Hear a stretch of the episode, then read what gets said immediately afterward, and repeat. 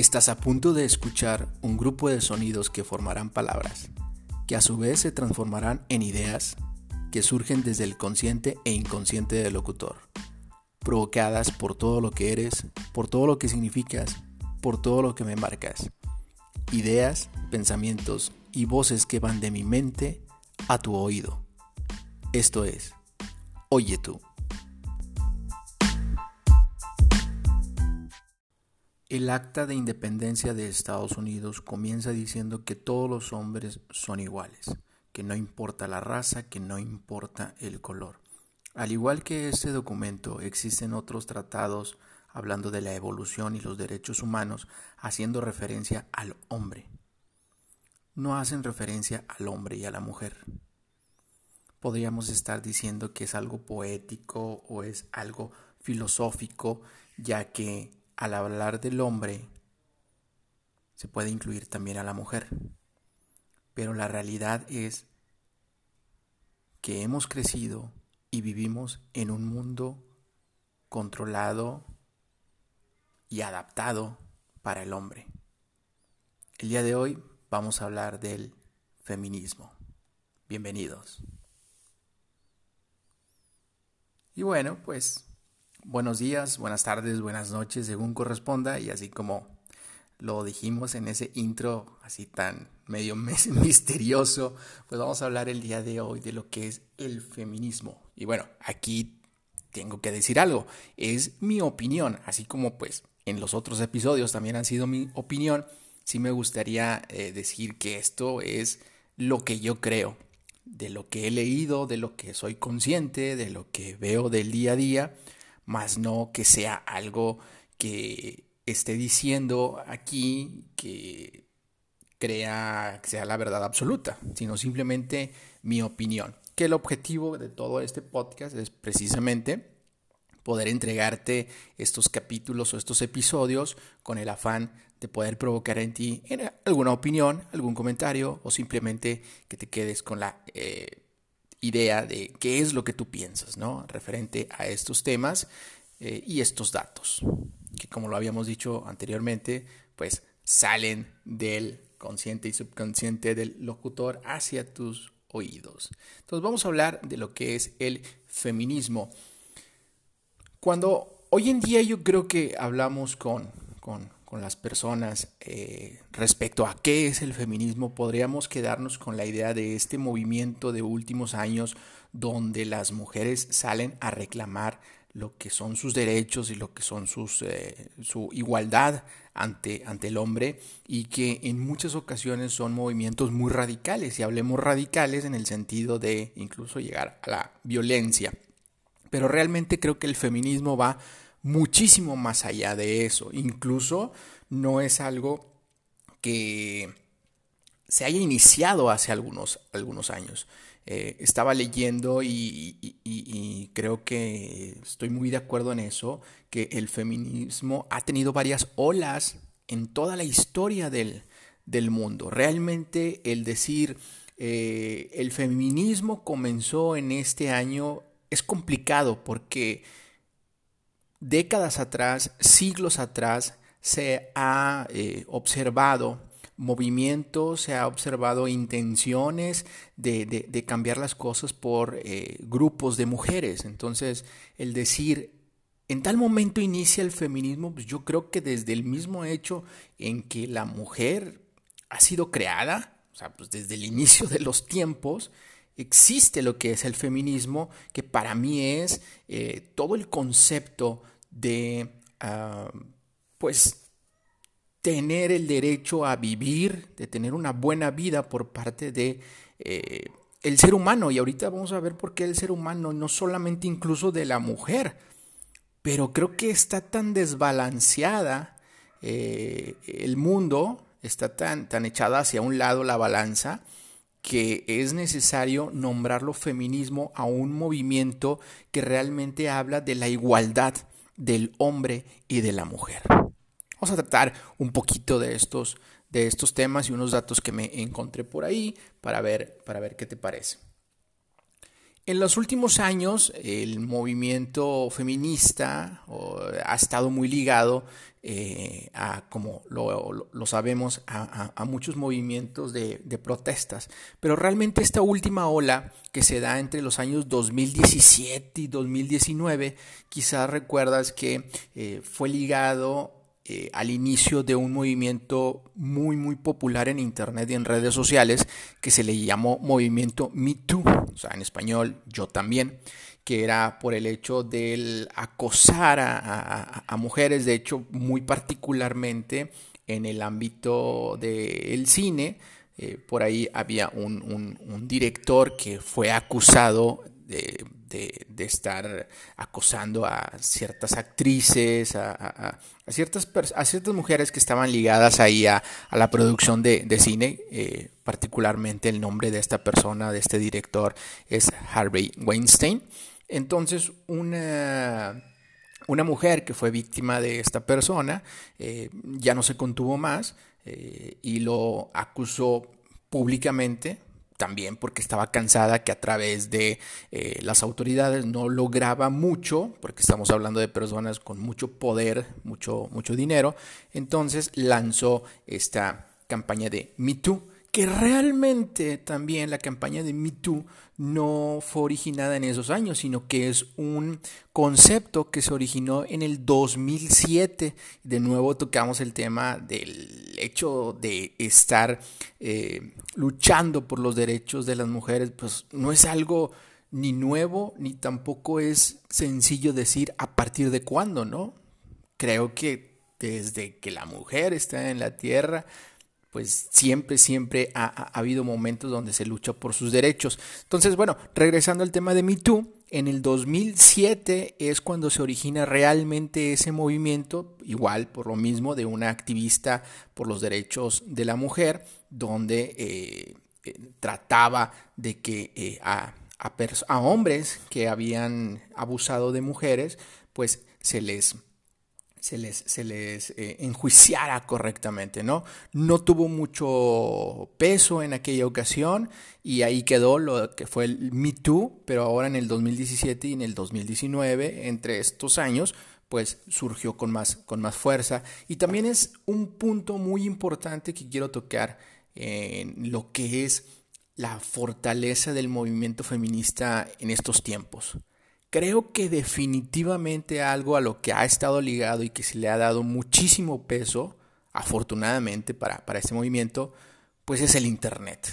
Creo que el Internet ha permitido que todos los casos, todo, todos los, mm, ah, pues sí, todo, todos los, desafortunadamente todos los casos que han vivido víctimas de, algún abuso por parte de hombres, tenga más eco y sea más complicado que personas que tienen gran poder adquisitivo que anteriormente por el mismo hecho de ser hombres y todavía aumentarle pues este, este poder que, que les haya permitido escabullirse a la autoridad, pues ahora con este peso mediático, con este peso de, la sociedad, pues ha sido más complicado. Yo recuerdo cuando empezó esto del Me Too, que empezaron a, poner Me Too eh, cine. Entonces había muchas mujeres relacionadas al cine que decían, oye, pues este director, este escritor me acosó, me violó, etc. Y lo decían, Me Too políticos. Entonces mujeres relacionadas al mundo de la política decían este señor que es diputado que es este eh, alcalde o que eh, senador me hizo esto. Oye este me cantantes y, hablaban del, sector de, la música.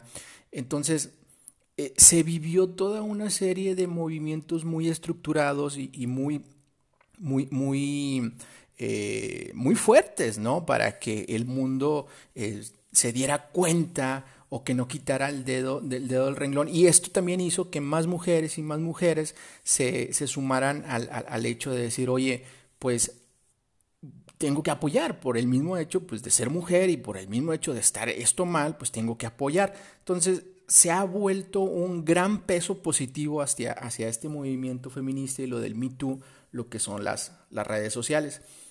Que de nuevo se relaciona con lo que estaba comentando al principio. Anteriormente, pues a lo mejor imaginémonos que en los 80s, en los 70s, en los 60s, pues también había intenciones de poder hacerlo, pero a lo mejor eran intenciones muy focalizadas en ciertos sectores o en ciertas regiones del mundo donde no tenía mucho eco y ahí quedaba. Obviamente que las mujeres que estaban muy relacionadas a esos hechos, pues a lo mejor llegaban a un punto de decir, va a ser muy difícil cambiar al mundo, entonces se iba disipando esas, esas intenciones. Entonces creo que el apoyo de redes sociales, el apoyo de Internet ha tenido muchísimo que ver con lo que hoy en día eh, es y conocemos como, como el, feminismo. ¿no? Ahora, eh, de lo que he leído em, en, Internet, de lo que he visto en algunos foros, eh, videos, me llamó mucho la atención que estaba el concepto de que el movimiento feminista no solamente es de mujeres, sino también es de hombres, porque el concepto o el espíritu de fondo del movimiento feminista es la igualdad del hombre y de la mujer. O sea, realmente se lucha no porque las mujeres tengan el control, no sé si me, estoy haciendo entender, el feminismo no lucha porque las mujeres tengan el control, de decir, ah, ya sabes, sabes que ya eh, vivimos muchísimas décadas, muchísimos siglos de que el hombre sea el que tenga el control, ahora la mujer es la que debe de tener el control. No, eso no es lo que hay de fondo en el movimiento feminista, sino lo que hay de fondo es la igualdad entre el hombre y la mujer. Y como tal, el hombre no debe de ser ajeno a este movimiento. A lo que me refiero es que el hombre también debemos de estar involucrados a exigir y a levantar la voz por los derechos de la mujer. Podríamos estar diciendo que ha habido avances, sí, sí ha habido avances, ¿no? Si dices, ay, anteriormente, hace muchísimo tiempo, las mujeres no podían votar, hoy pueden votar, entonces es un, es un avance, sí, sí ha habido un avance. Pero realmente, si lo vemos muy a detalle, si somos muy, muy honestos, las mujeres tienen muchísima desventaja. Hoy en día siguen teniendo muchísima desventaja, incluso hablando en países desarrollados, subdesarrollados y desarrollados. No se habla incluso de países con muchísima pobreza, países, eh, no sé, por allá, por el, continente africano, países de tercer mundo, eh, donde realmente todavía la brecha entre el hombre y la mujer es demasiado, ¿no? Demasiado. Entonces, eh, creo que sí es un movimiento no solamente de, de mujeres, sino que el hombre también debe, debemos estar involucrados para tener esa esa igualdad. Eh, por otro lado, eh, quizás nos podemos estar confundiendo con movimientos más, más drásticos, como lo son las que se conocen, por así decirlo, como feminazis, ¿no? que ese es otro tipo de movimiento incluido en el feminismo que muy posiblemente la mayoría no está de acuerdo, yo no estoy de acuerdo en, eso, eh, pero bueno, digo, estamos viviendo también ese, ese efecto ¿no? de, del movimiento radical femenino, pero hablando hacia feminazis. ¿no? Vamos a, dejar hasta aquí la primera mitad de este episodio hablando del el feminismo. Vamos a, a regresar para concluir este tema, pero pues aquí está nuestra sección de los datos random, que esta vez no va a ser de datos random, sino más bien van a ser de datos hablando sobre el feminismo, porque también hay datos muy, muy impactantes referente a este, a este movimiento. Entonces, hoy no vamos a hacer el intro de los datos random, vámonos directamente. Vamos a hablar del el dato número uno del feminismo, donde el dato número uno menciona que el 79% de las personas que desafortunadamente hoy en día en este mundo aún son vendidas para ser explotadas sexualmente, el 79% pues son mujeres. Casi la totalidad de estas personas que desafortunadamente viven esa realidad pues son mujeres. Y otra muy triste también realidad hablando de esto es que desafortunadamente hablamos de personas y de mujeres incluso desde meses de nacidas. El dato número dos, un tercio de, de las mujeres que en el mundo estaríamos hablando entre 12 y 15 millones de mujeres, muchísimo, son obligadas a casarse antes de los 18, una de cada nueve antes de los 15. En muchas ocasiones en nuestro día a día se nos va que hay situaciones muy extremas que están viviendo personas en este mismo mundo. Entonces, imagínate que hoy en día, por religión, por costumbres, por leyes, incluso en algunos países, hay entre 12 y 15 millones de mujeres que son obligadas a casarse. Dato número 3. El 38.3% de las mujeres mueren por violencia de género. Ese es un dato que realmente me impactó muchísimo cuando lo, descubrí. Estamos hablando de casi el 40, el, casi el 40% de las mujeres que mueren en el mundo es por violencia de género. Una, sufrieron una muerte violenta, las violaron, las asesinaron. Casi el 40%, no sé, se me hizo muchísimo, lo, lo verifiqué en varias páginas, eh, se llegó al mismo número, me parece demasiado. Dato número 4. Hay países donde se llega hasta el 75% de salario, eh, bueno, digo, lo, lo estaba diciendo mal. Ah, existen países hoy en día donde la brecha salarial, está mejor dicho, donde la brecha salarial entre el hombre y la mujer llega al 75%. O sea, simplemente por tener una diferencia, por, por, por ser hombre, el hombre tiene más posibilidades, hasta 75% de ganar más. Simplemente por ser hombre. El dato número 5. A nivel mundial, solo el 36% de las mujeres tienen puestos directivos. Es muy poco, ¿no? O sea, hablando de todas las posiciones de director que hay en el mundo, solamente el 36% son mujeres. El dato número 6. De los menores y adultos analfabetas en el mundo, dos tercios son mujeres. O sea, de todas las personas que no han recibido y que no van a recibir alguna educación, que no saben leer, que no saben escribir, el dos tercios Es que los cuadrados no son los cuadrados, las fracciones no son lo mío.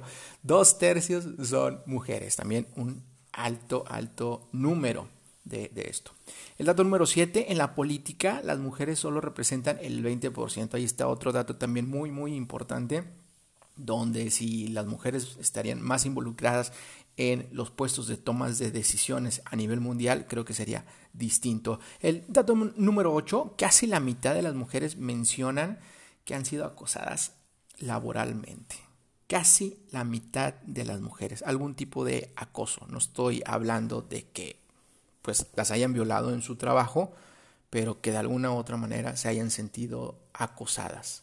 Casi la mitad. El dato número 9, el 80% del trabajo no, remunerado lo hacen las mujeres. Y esto creo que lo vivimos y todo mundo lo reconoce el trabajo que se hace en el hogar, el trabajo que hacen las madres de familia, es un trabajo no remunerado, o sea, no reciben dinero por, por ello. Entonces, eh, si de alguna manera identificamos a los trabajos que, que, se hacen y que no se recibe dinero, el 80% lo hacen las mujeres. El dato número 10, aunque hay más mujeres con estudios a nivel mundial, que eh, es el 44% de las, de las eh, mujeres. No, a ver, está, está, está, mal, te digo que con los números y las fracciones simplemente, ¿no? Ok, ahí va de nuevo. El dato este habla de que aunque en el mundo las mujeres sean, sean más tituladas, o sea, hablando entre mujeres y hombres, las mujeres tienen un mayor nivel de titulación y de preparación de, de, de estudios, pues el 44% de las mujeres no labora, mientras que solamente el 18% de los hombres es lo que no labora. En resumen, en este punto, habla que es más fácil para el hombre conseguir un trabajo, aunque las mujeres tengan mayor preparación. Entonces, ¿qué te parecieron estos datos muy impactantes? A mí en, algunos casos este, me parecieron cifras demasiado, demasiado altas de, de, sufrimiento, no, no hay otra manera de decirlo, de sufrimiento para la mujer. Algo que nos reitera que en este mundo, pues, actualmente seguimos viviendo eh, con una balanza muy hacia el lado del hombre, muy hacia el patriarcado y pues creo que está en nosotros, en todos los las mujeres y los hombres, en poner nuestro granito de arena para tener esa igualdad, porque yo soy de la idea que entre, entre más tengamos esa igualdad, va a ser un mundo mejor simplemente. Pero bueno, tampoco no se trata de decir puros datos rojos, puros datos tristes. También me gustaría decir aquí cinco puntos adicionales y más que cinco puntos adicionales, cinco mujeres que creo que han cambiado al mundo. Yo quería mencionar eh, esto, cinco mujeres que han cambiado el mundo. Estuve investigando un poco eh, y no quise poner a, las típicas mujeres de ah, ganaron una medalla de oro en las Olimpiadas o este, es la primera eh, mujer de su familia que se, que se tituló, no, sino no sé qué te van a parecer, pero estas historias realmente me dieron ganas de leer su biografía o de ver una película referente a su historia porque son historias muy cabronas, son historias que realmente han cambiado el mundo y que creo que han sido mujeres ejemplo y que también, eh, hay que decirlo, no son muy escuchadas, no son muy escuchadas del día a día. Yo, yo sí creo que sería bueno por ahí investigar un poquito más de su, de su vida porque realmente son de gran impacto. La número uno, Marie Curie. Marie Curie es una científica francesa o fue una científica francesa que lo que hizo fue descubrir el elemento polonio y el elemento radio Fíjate, ella tuvo un premio Nobel doble de física y de química. Y, esto fue en años, pues en, en 1800, o sea, son años donde ni siquiera las mujeres tenían gran oportunidad de estudiar y que ella, a pesar de eh, esas dificultades del día a día para, para, para ella, simplemente por ser mujer, hizo estos grandes descubrimientos y le otorgaron el premio Nobel no solamente de física, sino de química. Entonces tenemos por ahí en el primer lugar a Mary Curie. En el número dos tenemos a Heidi, Heidi Lamar. Heidi Lamar es una actriz que por lo que leí, creo que es por ahí de los años 1920, que por lo que leí, pues fue, era una actriz muy, muy guapa pero pues eso no es así como que lo, más impactante, ¿no? Sino que además de ser una actriz muy guapa, que incluso se llegó a definir como una sex symbol, o sea, de estas eh, mujeres que, en su momento pues causaban gran, gran impacto en la, en la industria, eh, pues era una persona, una mujer muy inteligente. De hecho, en las investigaciones, aparte de ser actriz, eh, combinaba combinaba su trabajo con, algunos estudios científicos y dentro de los estudios científicos que ella hizo, esta, esta actriz, eh, creó un sistema de comunicaciones que actualmente los sistemas de GPS, Bluetooth y Wi-Fi se, eh, se basan en los estudios de, que hizo Heidi Lamar. Eh, participó incluso en el desarrollo de mejoras para aviones aerodinámicos, estudiando la fisiología de las aves. Entonces, además de ser una actriz muy guapa, considerada como un sex symbol, pues también le metió ahí a las investigaciones, logrando esos avances. En la número 3 tenemos a Emily Pankhurst, creo que así se pronuncia, Emily Pankhurst. Eh, ella nació en Inglaterra y estamos hablando que en 1903 fundó una liga de mujeres para exigir el derecho al voto. Anteriormente, en esos años, en Inglaterra, las mujeres no podían votar, no tenían voz para poder decidir. Y bueno, pues ella se lanzó a, luchar ante, ante, la sociedad, ante la política, ante incluso la monarquía, pues en Inglaterra ya con los, con los reyes, eh, creando y exigiendo eh, a través de un movimiento eh, social para que las mujeres pudieran votar y logró, logró esto. Entonces, también no es nada, nada sencillo lo que hizo esta, esta mujer, Emily Pankhurst, para poder definir o darle derecho a voto a las mujeres en Inglaterra. El número cuatro tenemos a Ada Lovelace. Ada Lovelace fue la primera, y, y, esta es de la historia que más me, más me agrada y más me impactó, fue la primera programadora en el mundo. Eh, trabajó con Charles Babbage. Charles Babbage, cuando, cuando hablas de Charles Babbage en el tema de, de, computadoras, se podría definir que es el padre de la computación, porque las máquinas que él creó dieron lugar a, los sistemas computacionales con tarjetas perforadas. O sea, el, trabajo, los, los, la mecánica que él hizo asentó todas esas bases. Pero yo no sabía que Ada Lovelace lo había asistido, eh, pero era, ella era muy, muy genial. O sea, lo que ella le propuso a, a, Charles Babbage que pusiera en sus inventos, realmente Charles Babbage nunca la tomó muy en cuenta. Es lo que estaba leyendo, no la tomó muy en cuenta, como que le decía, ah, ¿sabes qué? Pues tu idea está chida, pero vamos a hacer lo que yo dije, este, así que nada más vamos a tomar esto como soporte. Algo así la, trataba. Eh, y bueno, aún así ella también siguió trabajando con él, pero también empezó a hacer sus propios, sus propios eh, estudios y ella dejó algunos documentos con los cuales se creó el primer algoritmo computacional en el mundo, fue en base a los trabajos de, de ella. Eh, realmente fue una mente extraordinaria. Yo creo que si, si le hubiera dado el mismo peso que a Charles Babbage o que la, le hubieran dado mayor facilidad de, hacer su trabajo independiente, creo que definitivamente pudiéramos estar hablando que ella eh, podría reconocerse como, como la, la, madre ahora sí de la computación, pero fíjate cómo son las cosas, ¿no? Y aún así de todo ese desarrollo que estuvo muy limitado a su, inteligencia, eh, logró todo esto, pero desafortunadamente ella murió a los 36 años de, cáncer.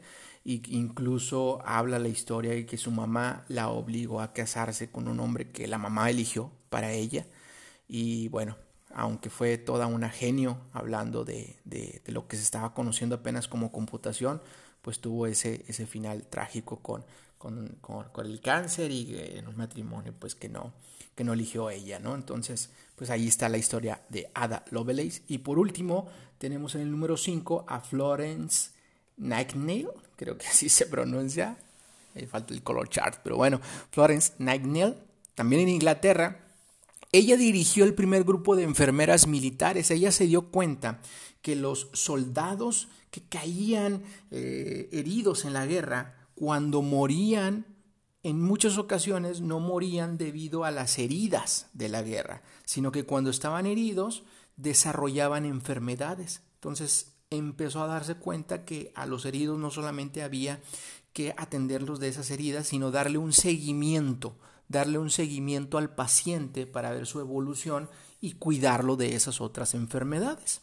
Ella se le conoció como la dama de la lámpara porque en, en, en, donde estaban los enfermos ahí en, los campos de guerra, en las noches iba y les daba rondines a estos enfermos para también hacer este seguimiento como comentaba, entonces por eso la conocían también como la dama de la lámpara, eh, por, porque se la usaba cuando estaba caminando. Eh, además de tener y, haber formado este primer grupo de, de mujeres o enfermeras militares, cuando acabó la guerra, eh, fundó la primera escuela de enfermería, que esta escuela de enfermería con sus métodos de estudio eh, provocó o eh, inspiró las bases para que se creara la Cruz Roja. Lo que conocemos ahora como Cruz Roja, pues fue gracias a la escuela que ella fundó, Florence Nightingale, y todos los estudios que ella, que ella hizo, ¿no? Entonces, si te dices cuenta, pues no son mujeres que del día a día se conozcan mucho sus historias, pero que realmente si las, si las analizamos a detalle, pues son historias muy impactantes, son mujeres que no tuvieron las ventajas que hoy en día a lo mejor podría considerarse algo que de base tiene mínimo las, las, mujeres, pero su ingenio, su, su tenacidad lograron grandes objetivos que incluso han llegado a cambiar el mundo, ¿no? Bueno, pues ahí está ese, listado de mujeres eh, que me pareció muy, muy interesante, ¿no? Y bueno, pues vamos a terminar el, episodio del día de hoy de la, del, feminismo con, con, esto. De, creo que, como decía antes de ir a los datos, vemos del día a día, vemos en el mundo grandes diferencias entre hombres y mujeres, tanto en la escuela como en el trabajo. Eh, hablando de salarios, hablando de oportunidades. En, algún momento yo, una persona, un amigo, eh, mencionó, eh, hablando de feminismo, que estaban en un proyecto, en una empresa, y que la líder de proyecto era una mujer, o sea, la líder de proyecto pero estaba algo así como que el usuario funcional, estaba el director del área, iba a venir el proveedor, y que a la chava le dijeron, oye, ¿sabes qué? Fíjate que en la junta, por favor, este, no, no, no vayas a entrar porque vamos a hablar de unas cosas con el proveedor donde a lo mejor a ti como mujer no, no te va a parecer. Y ya no recuerdo muy bien la anécdota, pero era algo así como que, pues, ¿de qué van a hablar? No, pues lo que pasa es que, este, creo que el proveedor había, les había recomendado una película y no sé qué, entonces iban a hablar de ciertos temas pues digamos groseros o cosas así, entonces pues no querían ofender entre comillas a esta chava, a la que era la líder del proyecto, entonces le estaban pidiendo que no fuera a esa junta, entonces me acordé de, esa anécdota, este, no sé, o sea, es algo que tú dices, ¿cómo, ¿cómo vas a permitir por un lado, o sea, decir, vamos a hablar temas que seguramente a ti no te van a parecer como mujer y por otro lado es, pues esto es chamba, pero te omites tú por el momento, ¿no? Entonces, cosas así, este, creo que hoy en día pasan muy, muy común. Eh, yo de mi, desde mi perspectiva como hombre trato de, hablar de esta visión, pero yo sé que tú como, como mujer y, eh, y, todas las mujeres lo viven del día a día y tendrán muchísimos otros ejemplos donde dicen, sí, pues está clarísimo que, que hay muchísima, mucha diferencia y lo más triste que a mí me parece de todo esto es que incluso la diferencia se da desde la misma familia. Hay muchísimos ejemplos donde eh, pues nos vamos, nos vamos desarrollando y lo vamos viendo como algo muy natural en, en, la familia, las diferencias entre hombres y mujeres desde el mismo hecho, ¿sabes qué? Eh, no, él no lava los trastes, tú como mujer es la que tienes que lavar los trastes, tú como mujer le tienes que servir, tú como mujer tienes que estar ahí para apoyarlo. Todo, todo, ese tipo de situaciones que podemos normalizar al final de cuentas, aunque veamos que no, quizás no hacen daño, sí hacen un daño este, al, al estar normalizando esto, ¿no? Entonces, no hay que ocultarlo, no podemos ocultarlo. El mundo hoy en día está muy adaptado hacia el patriarcado, por así decirlo. Entonces creo que es algo a, lo cual tenemos que sumarnos hombres y mujeres hacia el feminismo. De nuevo, quizás se bautiza como feminismo porque hay que darle ese valor, hay que darle esa identidad que, que donde las mujeres no tienen los mismos privilegios, pero que realmente es una lucha por una igualdad de derechos entre hombres y mujeres para que el mundo esté mejor, ¿no?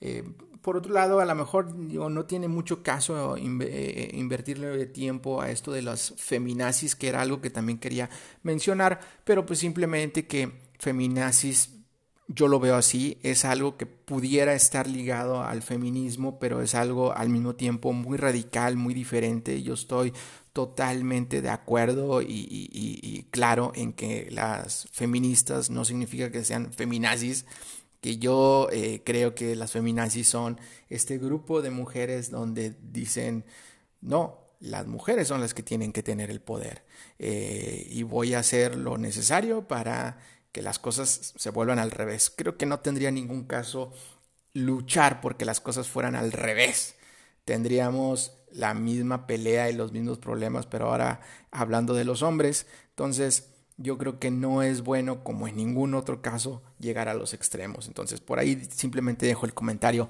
de las feminazis, ¿no? Somos una especie que sigue eh, en evolución. Quizás no hemos logrado avanzar lo que, lo que deseamos, pero si jalamos la carreta de manera pareja, creo que vamos a llegar muchísimo más lejos. Entonces, ahí está la igualdad entre hombres y mujeres. Y bueno, pues hasta aquí vamos a dejar el episodio del día de hoy, el episodio número 7 de este podcast Oye tú. Y pues bueno, vamos a ver qué te pareció y pues nos escuchamos.